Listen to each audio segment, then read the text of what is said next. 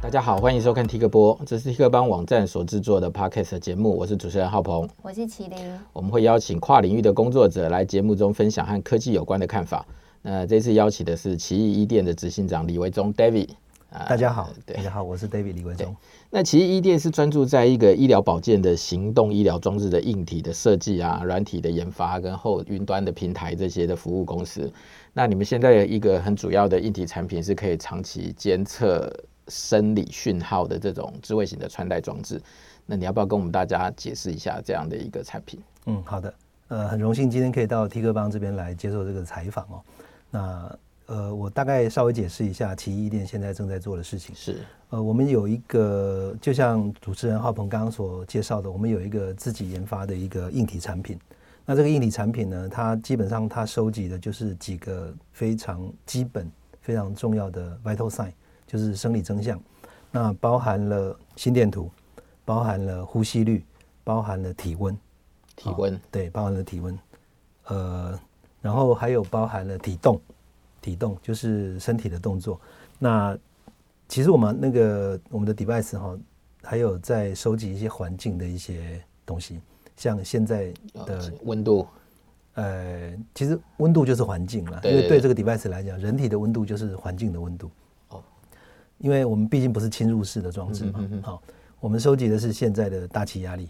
对，对，从收集大气压力这个参数，我们可以知道使用者现在是在七楼，啊、而不是在松江路上、哦。所以可以侦测出来它的高度。对，所以这个就呃把导航这件事情或者定位这件事情哦，从 X Y 的平面呢变成是 X Y Z。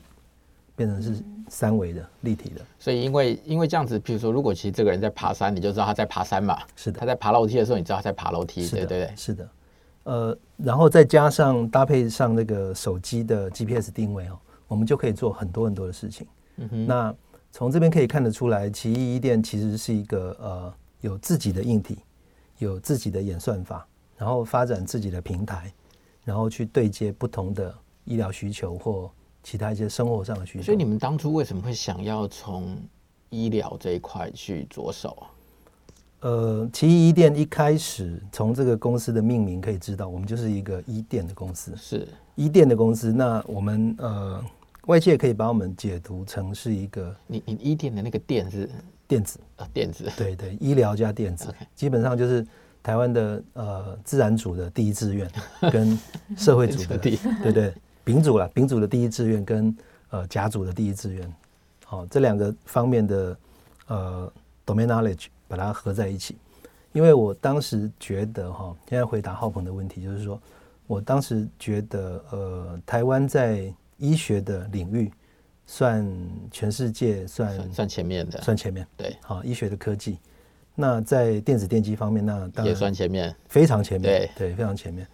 但是这两个领域的人才并没有一个适当的结合。嗯哼。那我之前都都是在科学园区嘛。嗯哼。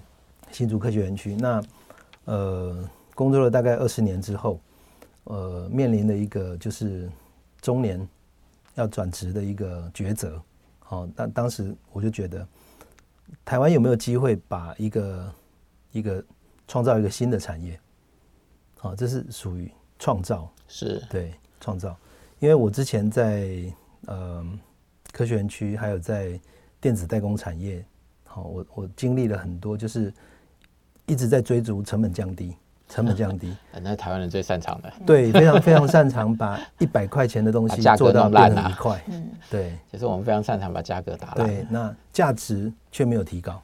对，没有没有没有提高价值的原因，我觉得就是因为没有找到真正的问题。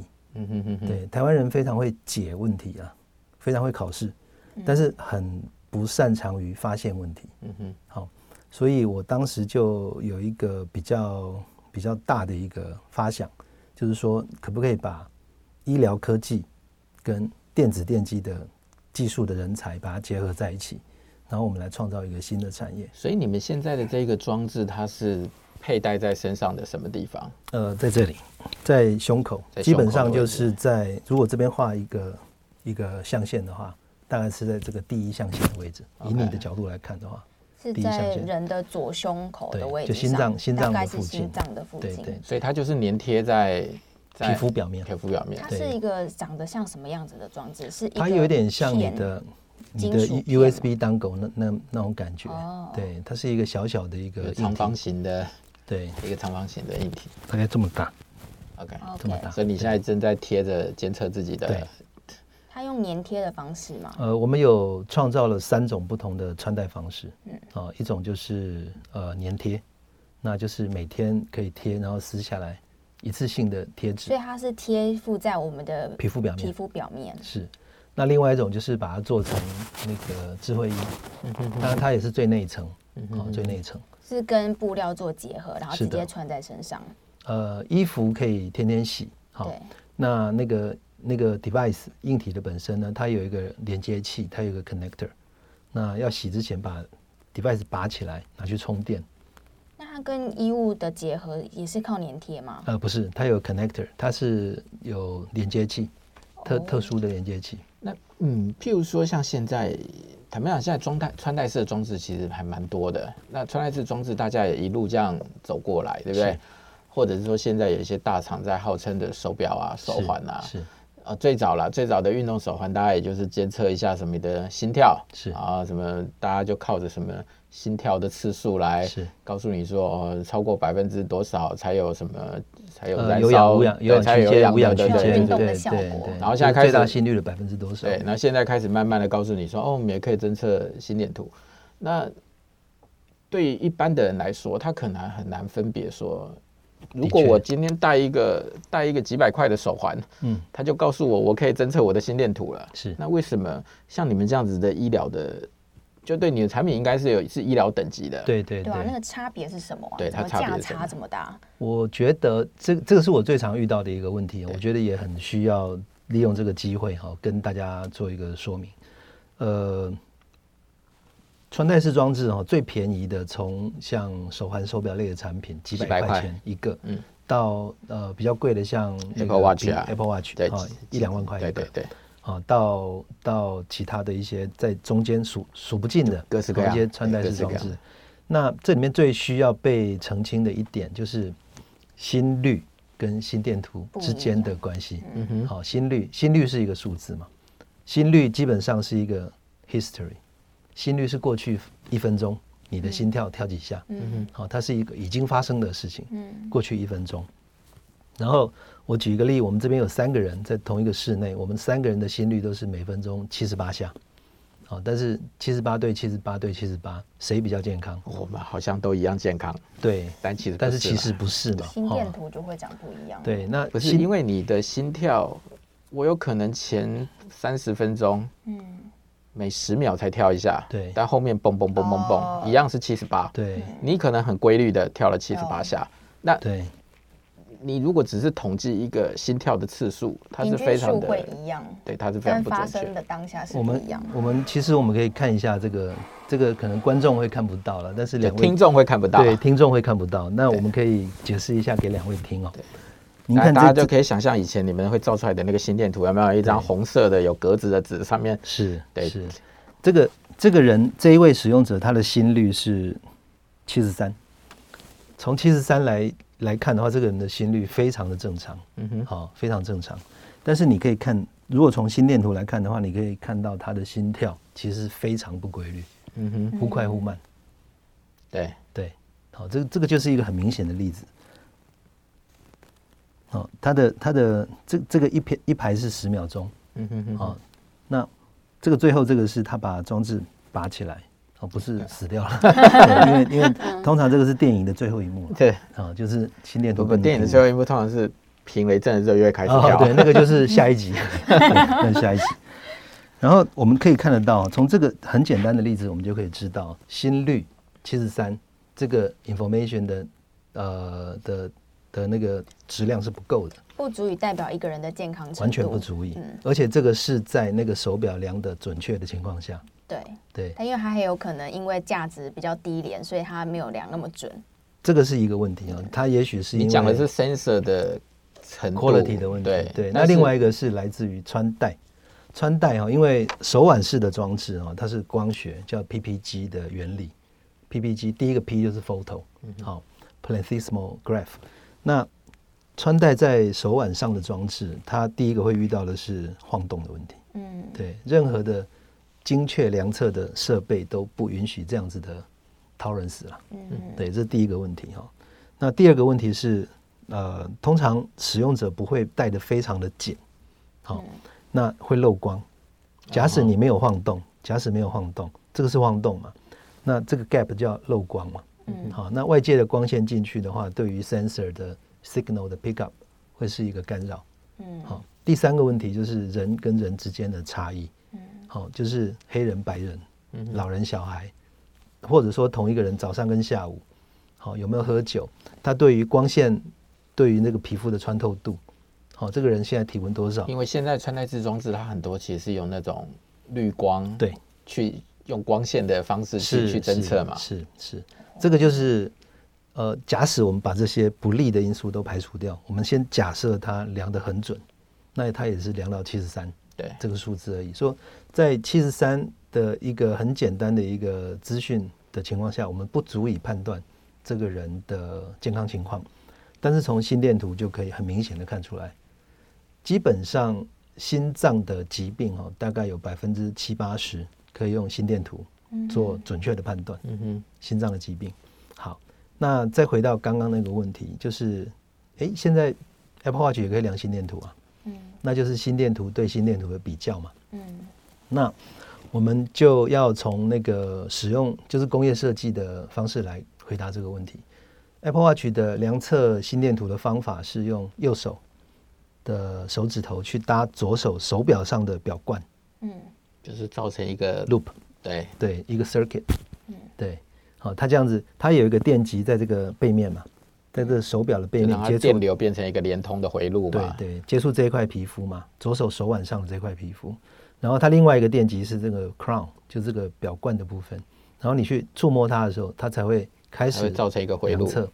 那这样子的结果就是，你有摸它就有量，你没有摸它就没有量。嗯，所以说在时间轴上面，它是一个不连续的资料。嗯，有摸有量，没摸没量嘛？对，那但是对于心脏病的监测这件事情来讲，哈，连续资料是很重要的。对，那通常我们去医院的心脏科医师会，如果说呃你觉得胸闷、胸痛、心悸，好，去医院，然后医师给你量一个两分钟的心电图，结果发现完全正常。嗯，但这时候怎么办呢？医师通常会给你带一个叫做 Holter。嗯，长线呃长带型的心电图带一天，然后这个 Holter 呢，就像就像一个便当盒这样的挂在腰际，然后它收集二十四小时的连续心电图，然后隔天还回去医院，然后医院把它下载做事后的分析。好，所以这个这个就是医院它需要一个连续的量测来发现一些。呃，一瞬即逝的一些心脏的不正常的活动。那我想要帮就是有买 Apple Watch 的朋友问说，那 Apple Watch 上面的心电图功能的话，要怎么用会比较适合？因为它不能收集连续的资料，那它是拿来做什么是比较好的？呃，Apple Watch 它有一些 guidance 哈，它有一些指引，就是说，当你觉得不舒服的时候，赶快摸一下。好，那就必须要你觉得不舒服，你要有 self awareness，嗯，你要觉得不舒服，你才知道要去量嘛。那如果心脏有一个异常的一个活动，但是你没有觉得不舒服，你就不知道要去量。但是我听说 Apple Watch 也会因为它自己侦测得到你的体内有什么异常反应，即使你没有觉得不舒服，它也会跳出警告的通知。它可能是从那个异常心率，啊，因为 Apple Watch 它的 FDA 的那个那个 clearance 哈，就是说它取得医材认证有两张，两张那个 FDA 的文件。好，我们都 study 过，这两个医材都是给软体，不是给硬体。好，Apple Watch 不是医材，Apple Watch 的软体是医材。那它的那个 PPG，就是它光学的那个部分，量测心率的部分，有过一个呃异常心率的 detection 的医疗器材认证。那它的那个实验呢，总共做了大概四十四万人。嗯，所以口袋深很重要。对，四十四万人。然后四十四万人里面呢，大概呃从他的 big data 里面呢，大概捞出了他去算那个心率，他是用心率来算的。好，从四十四万人里面捞出大概，我记得好像是一两千人的心率有问题，然后这一两千人里面呢，他寄心电图给他们，最后是用心电图来确效。嗯，用心电图来确定这一两千人里面好像有六百多个是真正得到了心房纤维颤动，然后因他把这个实验过程呢，把它拿去申请医疗器材认证，所以说。从这个角度来看的话，呃，光靠心率是可以去判定一些异常的心脏活动是可以的，对。但是，但是它跟你的那种长期监控的其实是完全不一样嘛。对，因为我如果带在身上，我每天二十四小时，我有连续一个月的的的资料，对，比你。可能手表穿穿戴戴有碰有没痛没有，我觉得那个资料的准确程度应该是完全不一样，完全不一样是两回事。所以医疗器材在这在这里头，它有它对这个是有要求的嘛？譬如说长时间连续有之类，它是有要求的，对不对？对，在那个呃医疗器材的依规的那个那个电器标准就六零六零一，好，就是 ISO 六零六零一的那个规范里面哈，有针对。呃，院内使用、静态使用跑步机，好，呃，运动心电图使用、家用的各式各样的心电图都有不同的规范。对，OK，对啊，譬如说像有时候你去检查心脏的时候，医生也会要求你去那个运动心电图，对，全身带满的东西在那边一直跑步，是那个跑步机速度一直加速，对，他看你在这种运动的情况底下，你的心率、心电图是怎么变化的？是，是那这个东西可能就不是你带着一个手表可以。的确，你你不可能这样子跑完一场马拉松啊，这是不可能的。那你也不可能这样子摸着你的手表睡一个晚上，那是不可能的。是是是我们都听过叫做 wake up stroke，起床的时候中风，嗯，或者在睡梦中中风，他并没有在运动当中，睡梦中中风，哦，那个那个事情，如果你要去利用医疗器材去做侦测的话，你必须要有一个让他可以无感。连续侦测的一个方法，你不可能要求他这样子。对，那譬如说，像你刚刚已经讲到说，像你们这样的一个穿戴装置，目前已经可以收集到这么多的是的资料了。对，那你们现在的重点其实是用用收集到了这些大量的资料，再去用 AI 是去后面去做一些分析嘛，对不对？是。那从现在的技术来看，大家可以看出什么样子的东西来？呃，或者会可以提早多久找到他的问题？这这是一个很好的问题啊，因为这个直接点出了我们的我们的发展的一个方向，因为我们就是要用 big data，用海量的资料来取代我们把这个机器的那个复杂度缩减嘛，因为我们把心电图从一台这么大的机器把它缩缩小到一个拇指这么大，好，我们机器的 complexity 这个 dimension 我们是 reduce 到没有办法再 reduce 了，已经缩减到极限了。不会啦。哦，接下来的发展还会让你再说啦。对对对，我我们的确有下一代产品的一些发想哦，就是会变得像台兔一样，像贴纸一样。对对，好，那呃，我们把那个机器的 complexity 这个 dimension 把它缩短，医师的角色这个 dimension 还是一个医师，嗯哼，但是我们把病人的 data 这个 dimension，以前医师是一个医师一个病人一台机器嘛，嗯哼，那这个机器的 dimension 是。Complexity 这个 dimension 是很大的，嗯哼，好，你可能有 MRI，你可能有 CT，好、嗯、X 光、超音波等等，但是我们机器呃把它 simplify，但是呢，我们把 data 这个 dimension 延伸，嗯哼，我们用非常非常多的 data，然后呢去做 machine learning，然后去找出呃不同的的那个疾病，它会不会有共同的心电图的特征，嗯哼哼哼。那这件事情在以前是做不到的，以前就是心脏病就去心脏科，照心脏科的的用心脏科的器材检查，对对对，然后肾脏病就去肾脏科用肾脏病的仪器去检查，是，呃，你要是复健科就去复健科用复健科的机器做一遍，是，但现在有可能是说我可以从这些看起来无序的资料里头去找出一些有序的。规则，然后把它稍微做一点归纳或整理，然后来判别说，你如果呈现出这样的特征来，你就有可能这个地方你要去检查了。对，没有错。那我们不敢说，呃，其实我们也不愿意说哈，去取代医生的这个 dimension。医生的专业其实是呃有它的价值在哈。我们立志要变成是医师的好朋友。嗯，好。那在这个地方，我们会变成是医师诊断的工具。好，那但是呢，我们会变成是在某一些，比方说像偏乡、像离岛，好，或者说像现在疫情这么泛滥、这么严重的情况下，远距非接触的医疗变成是本来原原本是不关痛痒的一件事情，但是现在变成是非常重要的一件事情。那在这个时候呢，远距非接触的这些，而且是 affordable。是负担得起的，嗯、你可以大量的去去去散步，好让让这个使用者或者是病患在家里面，他就可以把他一些基本的一些生理参数传递给医生，提供给医生做判断。对，因为我觉得你们的角色就是提供医生他想要知道的事情而已啊。是是，对不对？有些医生看了这些东西，大概就会怀疑你可能要去做什么样的检查。的确，但只是说。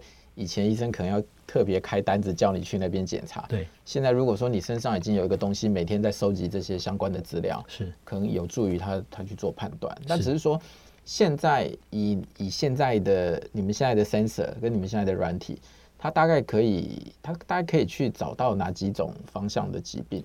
呃，基本上心电图是最重要的一项生理参数了哈，因为。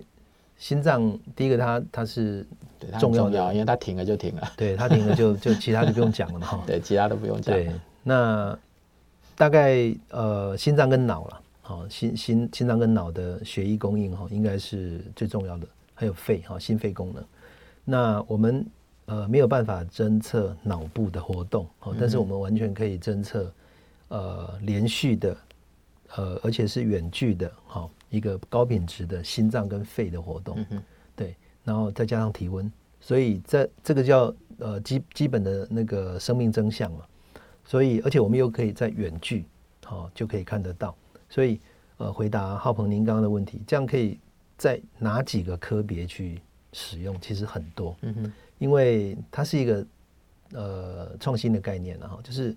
像我们现在在呃台中某一个公立医院哈，我们有在洗肾中心做临床。嗯哼哼。那我们在北部的某一个医院，我们有跟睡眠中心。不要讲北部某医院哦，哎，不是那个医院，对对对对，不是那个医院哈。我们在睡眠中心的哈，睡眠中心。那我们也是在那边做临床。那但是我们用的是同一套设备。嗯哼。好，同一套设备。那可是我们搭配不同的演算法，嗯哼哼哼，就是硬体加软体，好，然后我们去跟医师一起去开发新的 solution，去 fix 一个医疗的一个未解的问题。好，我们以睡眠中心的应用来讲好了，呃，以前有那个睡眠呼吸中止症，好，叫做 OSA，好，那个的的人呢，他通常他必须要到睡眠中心去睡一个晚上。对对对，那去睡眠中心睡觉的这个问题在哪里呢？第一个，它很昂贵，而且它很难入睡，基本上睡不着了。对，基本上睡不着。在自己的家，而且贴了很多东西啊。对，从头到尾大概贴了几十条线嘛。好，我我自己去睡过了哈，就是因为我是这个临床的第一号实验者。对，那从从 EEG 脑波。好，然后到 EMG 肌电图，到 ECG 心电图，到到那个 flow meter 就是鼻鼻鼻子的那个气流分析，然后到到那个胸腔胸廓的运动分析，到手跟脚的抽动、抽筋的那个肌电分析，好，再加上 camera，它除了有把灯关掉之外，哈，基基本上 所有的事情都让你睡不着。对，第一个它很昂贵，第二个它很不舒服。第三个，它很难等，全台湾很难排得到，就对。对，全台湾两千三百万人，大概只有两百多床，嗯嗯嗯，睡眠病床，嗯，好，那这个这个背后有它的一些历史因素跟经济因素，好，那这样造成了台湾将近有百分之九十的那个睡眠呼吸中止症的病人呢是没有被确诊的，嗯，对，对，那这个。这个没有被确诊的问题在哪里？第一个，它当然是对它潜在风险。第一个，它是健康问题；第二个，它是经济问题；第三个，它是安全问题。为什么呢？健康问题当然就是因为 OSA 就是睡眠呼吸中止症，你如果没有被确诊的话，你长期处于睡不好的情况嘛，那身体的的那个各个重要器官哈，血液的灌流不足，氧气供应不足，那慢慢就就会有慢性病。嗯，好，我们都去医院看高血压、糖尿病，但是其实它的原因可能是因为睡不好。嗯嗯嗯，它是一个很基本、很小的问题。但是我们都去看高血压、糖尿病，好，看这些慢性慢性病。好，那其实它根本的原因有可能是因为 OSA，就是睡眠呼吸中止症。这第一个问题。第二个经济问题的意思就是说，睡眠呼吸中止症它它背后其实是一个很大的一个一个治疗的商机。嗯，好，因为睡眠呼吸中止症的对策，它可能需要做那个阳压呼吸器，好，阳压呼吸器，或者是说手术矫正，或者是牙套，好，口腔内的那个整形。嗯，好，那这个背后有一个很大的商机，但是有百分之九十的 market 没有被没有被 explore。嗯，它是一个经济问题。第三个，它是安全问题，就是说，如果它是一个，比方说公车的驾驶，啊，他是一个货运货柜车的驾驶，那他长期睡眠不足，晚上睡不好，白天就会嗜睡。好，那这这个这个其实就会有连带的关系，造成一些社会的问题。对，哎、欸，可是我在诊所里面好像有看过有推出吸带型的睡眠呼吸中止症的检测器材，是可以让你带回家检测的。对对，的确有，这个就是 OSA 的 Home Sleep Test。嗯，好，到那睡眠中心去睡呢，你可能要装上，比方说呃五十根线，哦五十五十条线。但是，呃，毕竟这是一个很很很痛苦的一个经验啊，所以说，呃，厂商呢，他们就推出了居家的睡眠检测。嗯，对。那这个居家睡眠检测的东西呢，就 reduce，哦，他就把东西减少了，但是还是很痛苦，还是要接很多东西，还是要接很多东西。那你们家人，你们是我们就一个贴片。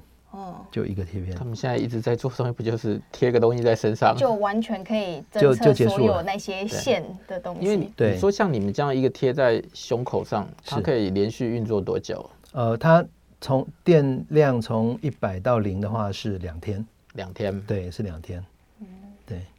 嗯，那所以 user 的使用行为是什么？是两个连续换吗？还是呃，他他拿下充电时就连不到了？我们会有一个建议的这个。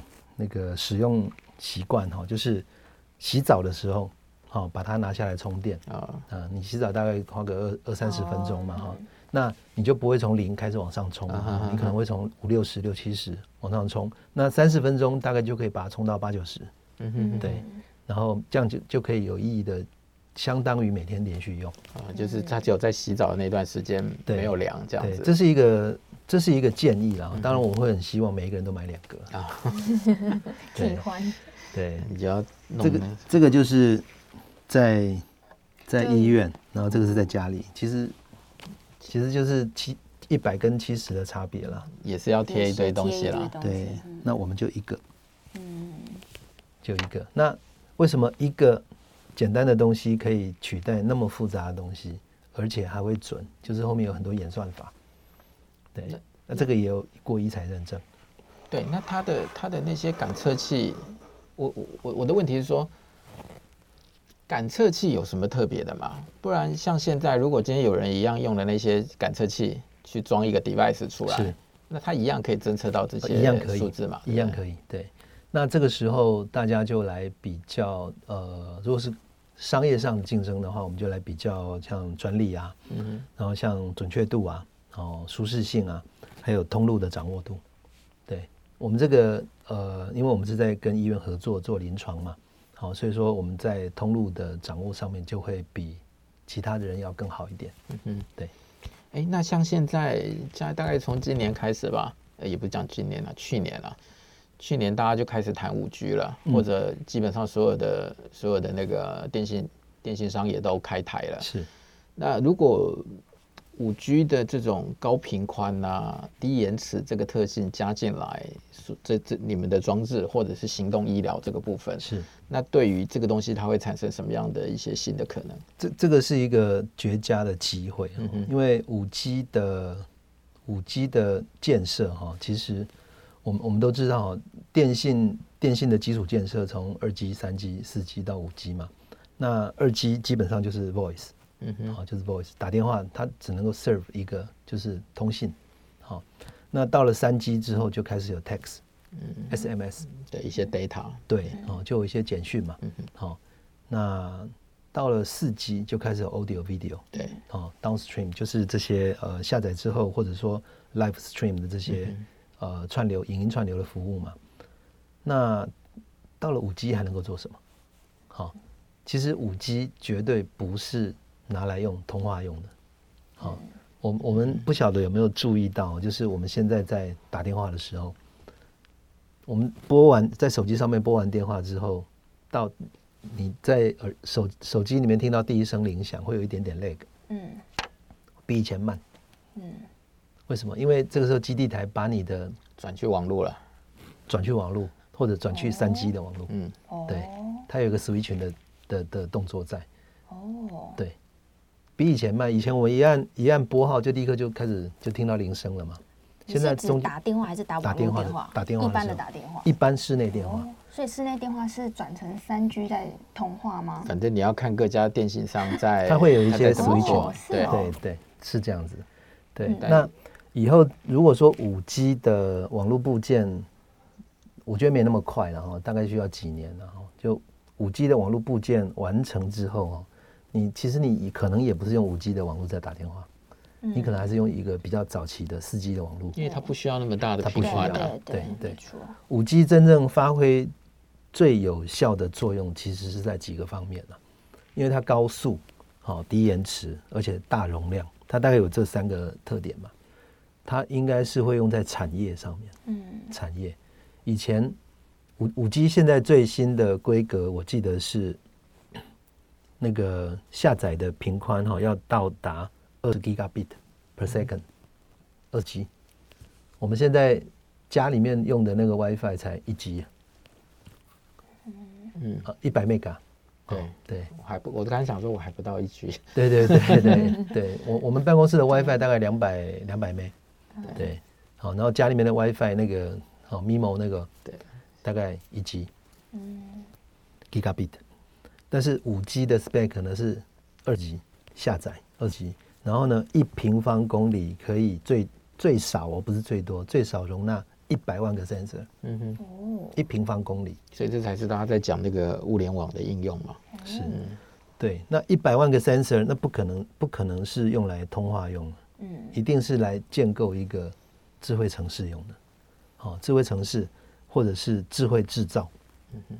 在工厂里面，嗯，好，有很多的 sensor 需要，原本是需要布线的嘛，好，那以后就是五 G 的的基础建设来完成。那这么多的 sensor 的情况下，呃，我刚刚讲的是智慧制造嘛，智慧城市嘛，智慧交通，好，另外一个就是智慧医疗，嗯嗯，智慧医疗。那智慧医疗在五 G 的时代到来的时候，可以做很多很多的事情，好，大概就是呃，就是有。差不多有六个，六个重点。第一个就是远距医疗嘛，telemedicine。好，因为以前的以前的医疗的行为就是要面对面嘛，同一个时间、同一个空间，医师跟病人必须要在一起嘛。那有了高高品质的网络通讯之后，远距医疗就变成可能。嗯。好，你甚至你人呃人在台湾，然后医师在美国，他可以透过机器手臂。好，帮你开一开一个刀，好，这这个就变成可能有这个那个派遣女医有演啊，对对对，最早最早跨大西洋的一台手术，好，一台手术。可是问题是现在这个技术真的成熟吗？我我我我其实还是我我不晓得你们有没有看过达文西的那个机器手臂，它是一种意义上的远距医疗，为什么呢？因为医师跟病人。在同一个房间，可是不是在一起。对，他是他是用他在旁边在操作嘛。对，那个病人在旁边的那个手术台上面，医师是在这边。嗯哼，医师看的不是病人，医师看的是荧幕。嗯哼哼哼，它是一种意义上的远距医疗。是，只是说现在你可以把这个同一个空间这个距离放大到地球的另外，对，放到地球另一端。当它的 latency 哈降到一定的水准之后，哦，你就有可能去实现一个真正的。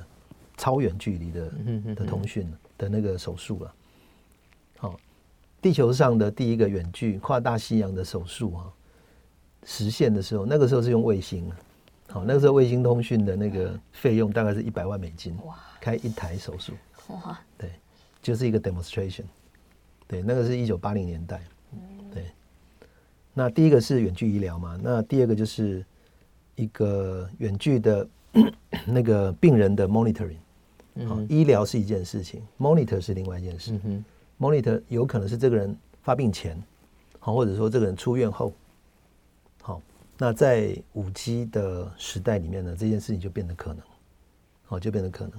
那第第三个就是跟我们比较没有关系哦，就是 AR 跟 VR 的 live streaming，好，就是让病人可以用自己的手机，好，或者说特殊的摄影机，好，照着自己的呃皮肤上的一个痣，嗯，好，或一个伤口。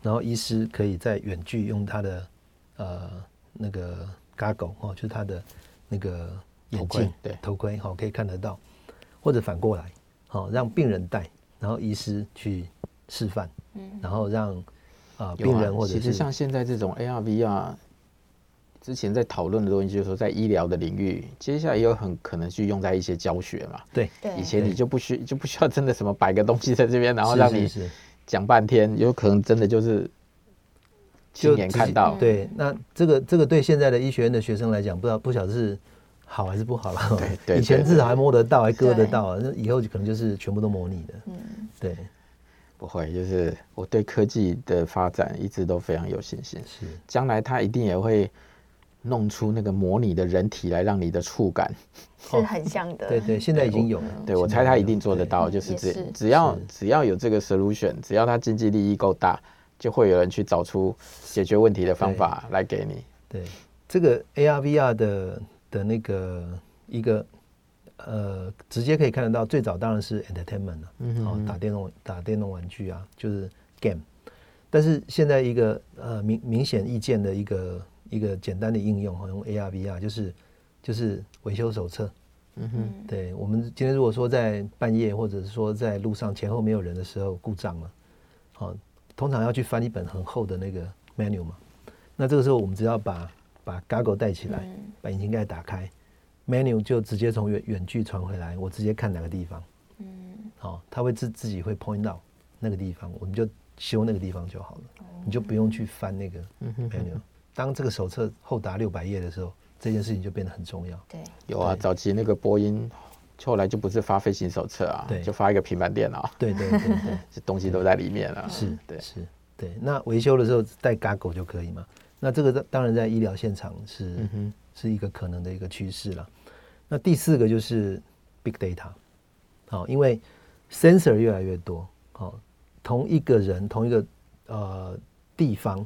哦，同一个环境的 sensor，它不管 sense 的是物还是环境，甚至是以后的人，好、哦，身上的、墙壁上的、路灯杆上的 sensor 越来越多，你可以得到的资讯是越来越多。好、哦，在五 G 的时代之前是不存在的 data，或者说这些 data 即使存在，它彼此也没有关系。好、哦，那在以后的这个通信的这个 infrastructure。越来越成熟的时候呢，这些 data 彼此之间就会会有意义，会有意义。以前也没有办法同时一下子收集这么多的资讯，对对，对。那现在可能以以以你们的产品做例子，对。我我现在可能知道这个人现在的生理上所有的数据，是。我可能还跟附近的红绿灯啊，跟附近的什么东西互相对。谈资料，我知道他人就在这里，是。那个时候的的。随便乱讲，气象啊，是旁边几台车通过啦，是，布拉布拉布拉，就可能都会产生关系，而且会有规律。对，当谁找到这些规律，谁就发谁就发现了一个新的 business。好，这个是人跟物跟环境之间的关系。像浩鹏您刚刚举的例子，那其实还有一个是人跟人之间的关系。嗯哼，好，当像现在已经有一些国家，它利用简单的。物联网的技术去做疫情的疫调，嗯哼，好，疫情管控，它像那个 UAE 哈，就是阿联酋，好，他就要求每一个在他境内的，包含访客，当然还有他的国民哈，都下载一个一个他们的那个卫福部哈所开发的一个简单的 APP，然后这个 APP 会自动把每一个人的手机的有安装的人的蓝牙打开。嗯，好，那我们三个今天在这个房间有接触，那他的 server 就知道了啊，因为他蓝牙会 cross talk，就知道我们三个人在一起在什么时间，在什么地点，好，有接触过，那没发病都没事，但是一旦那我们这个 networking 会不断的长大嘛，对，而且会按照日期一直一直叠起来嘛，对不对？它基本上是一个很大的一个 database，嗯，那只要有一个点，好，从绿色变成红色，它就会展张开，就会知道连去哪里了。是的，哇，对，这就是一个很简单的，就是找得到轨迹啦。当然，这个这个东西接接下来牵扯就是隐私的问题了。对对对，那但那那特别时期嘛，但那是另外一个话题了，那是另外一个话题了。对对，那特别的时期有特别的方法了哈。那对于隐私的保护哈，big data 跟隐私永远是一个嗯哼没有办法停止的讨论啊。好，那有那样子的需求，就会有那样子的 solution。好，那就必须要有那样子的隐私保护。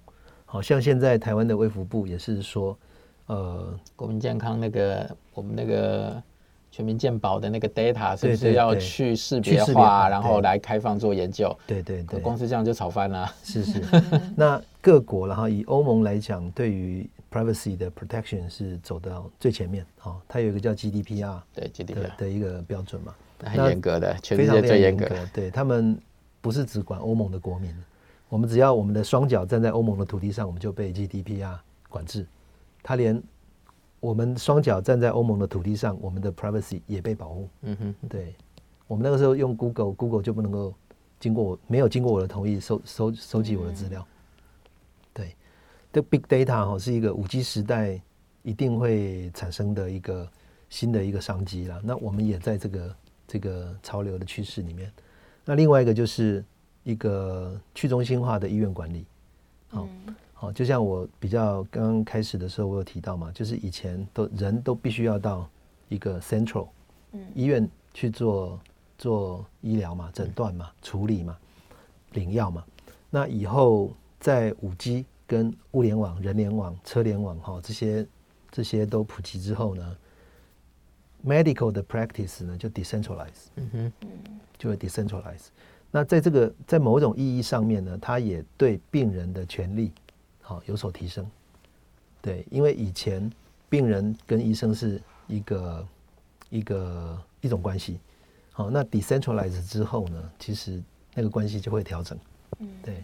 所以五 G 的时代会有这个意义在。嗯，哎，那像你你你的产品现在已经开发成这个样子了，对，它未来还有可能再加什么样的 sensor 进去，再去收集什么样的资料吗？会，因为呃，主要的那个生命征象哈，就是呼吸、温度、心跳嘛，嗯哼，好，然后还有动作嘛。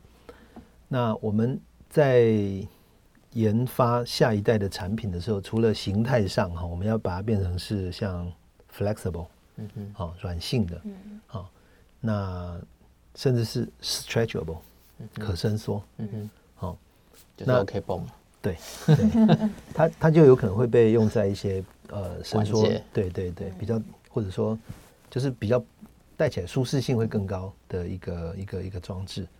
那在可以啊，你贴在膝盖上，我还可以知道你抬脚的角度呢。呃，可以啊，可以啊，对对，那。另外还有一个哈，我们想准备要收集的重要的生理参数就是声音。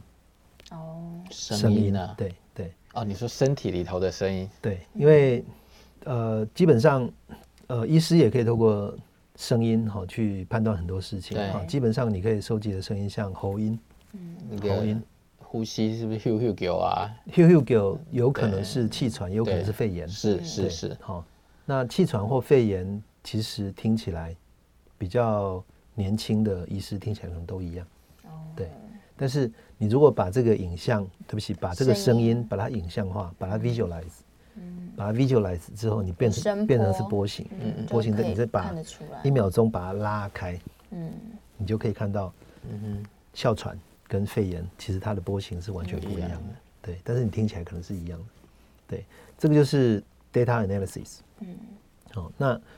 我们有没有机会用声音来再加上 AI 来做一些简单的判断？其实是完全是有可能的。对，完全是有可能的。对，好，那五 G 的五 G 的时代就是基本上，呃，智慧医疗肯定是要搭上五 G 的这个潮流。有啊，最近那个远距医疗不是纳入健保给付了吗？对对 对。那它它是逐步开放。对，它现在是它现在是给付哪哪些项目啊？呃，第一个它它的它的远距，它它是多远叫远距啊？它现在的规范里头，呃，它第一个开放的是呃离岛跟偏乡，离岛跟偏乡。对，国际医疗，国际国际医疗，对。然后还有一个就是呃长照中心领领有慢性处方签的，嗯哼，好。那但是它这个里面有一个但书哈，出诊第一次，好，第一次不可以。那第二次以后啊，嗯，才可以，就是你至少要给医生看过一次，就医生要亲自看过你一次。对，对，您您刚刚提到这个是一个呃发展远距医疗、智慧医疗的一个一个亟待讨论的问题啊。嗯，因为呃医疗是这个产业是很保守的，非常非常保守，因为它牵扯到人命啊，对，对安全，所以它的法规也非常的保守。嗯，好，那呃那个医师。那个医疗法里面哈有有有几条就限制了这个远距医疗、智慧医疗的发展，哦，就是像医师非经亲自诊疗，不得开立处方嘛。那什么叫亲自？面对面算亲自嘛？那远距算不算？可是你知道现在的很多的法规哦，其实尤其是台湾，我觉得台湾很多的法规其实它是跟不上科技发展的角度的，在很多领域都是，包括金融。包括什么？包括什么？因为这些都必须要非常非常保守，才不会出乱子嘛，免得像那个、那个、那个全全地球最大的 IPO 哦，然后突然被喊停那种事情，就监管的问题嘛。对，金融金融行业还是需要有一些管制。对对，但是我的意思就是说，我我觉得这个就是看你看你怎么去做取舍啦。对，有时候如果你的法令太过于保守，其实坦白讲，你就限制了某个创新。对对对对。所以这永远是一个拉锯了，对，永远是个拉锯。那我们在合法的范围里面，哈，我们尽可能的去做创新，好，那去做一些尝试，好，所以呃，奇异店也是在也是在这个这样子的环境里面，哈，慢慢去摸索出自己的道路出来。嗯哼，对。哎，那最后我想问一下，你觉得什么样的人适合你们这样的产品呢？你你你会你会你会建议一个健康的人佩戴这个东西吗？呃，对啊，当当然，当然，我觉得很难定义健康啊。有些人也自以为很健康，但是是是，对，那但是你们现在在做宣传的时候，都怎么跟怎么怎么诉求的？我我们这这个也是一个非常重要的问题哦，就是谁适合嗯嗯我们的服务哈？当然生病的人哈，经过医师的嘱咐医嘱哈，他就他就得佩戴嘛，哦，这个没有话讲。嗯那健康的人需不需要？好，健康的人，呃，我们。我们曾经有有过有过一个错误的市场期待哈，就是说我们希望有一天每个人天天戴哈，其实其实这个 其实这个不符实际啦。嗯，好，那我们会希望就是有一些有自我健康意识的人，哈，他偶尔戴就可以了，像定期健康检查一样，是的，自我健检。对，好，那所以我们就因此调整了我们的一些商业策略。嗯。我们会呃发展出一个像是定期佩戴，然后我们定期给一个报告的这种收费的方式。好，就呃你就你购买我们的产品，然后呢，你每个月 只要在一个呃固定的时间，比方说两天一夜，嗯四十八小时，包含两个白天跟一个晚上的时间佩戴，然后我们这样就可以收集到足够的资料。我们就用我们的 AI 去出了一份一个简单的一个报告给你，然后这样子变成是一个 subscribe 订阅的一个方式。对，那就可以至少你可以有一个每一期的，就像刊物一样。其实你看现在的那个现在的很多的医院，其实有些也都在开发自己的 app，是。希望病人如果有一些慢性病的病人，能够去说持续的记录一些，对，不管是血压、血糖或干嘛，然后上传。那医生偶尔还会在上面跟你互动一下，说啊表现良好啊，对。对，表现不好啊，是。但毕竟那个还是要病人自己主动去做这个动作。我我就是懒到我就是不想量，是，甚至我量完我就不想不想填资料。对，那。如果有个东西，这它就是对，你就不用填嘛。对对，就不用填，就不用填嘛，因为填会有 human error。嗯，你你可能有 fat finger 哈，就是你可能会按错、写错或者不会写，哦，医师给的问题不一定那么好写。嗯哼哼。最好的就是无感。对，就是我就是贴上去，对，剩下就结束了。嗯。对，资料会自动上传。好，然后最好是有问题，它会自动拉警报。嗯哼。好，更好的是，问题还没发生之前，它就预测出来。你讲的这个东西都是苹果发布会在在宣称的。我也希望。对对对，苹果发布会都在宣称，只要戴上那只手表就可以做到这件事情。但是显然，我们今天听到的就是，它不是一个医疗器材啊，它只能作为一种，对，呃，苹苹果，我我们从这个地方我们可以看出来哈，苹果对于进军健康产业的，他应该有在准备啊，决心了哈。它另外一方面，他他要做自动车嘛，对不对？Apple Car 已经几乎都都要会描述出来，对对，业界都已经讲的都都好像看到他在那边开了，会影，就那个车几乎就已经快要出来了哈。这是苹果的 ambition，一方面是在，一方面是在自驾车，哈，那另外一方面就是健康，对，这个这个决心是毋庸置疑的。苹果，好，那苹果真的要做车子跟医疗器材吗？不是，我认为不是啊。从头到尾，苹果要的都是 data，嗯哼，嗯，他要的都是 data，好，包含他现在把那个那个 HomePod 那个 Smart Speaker。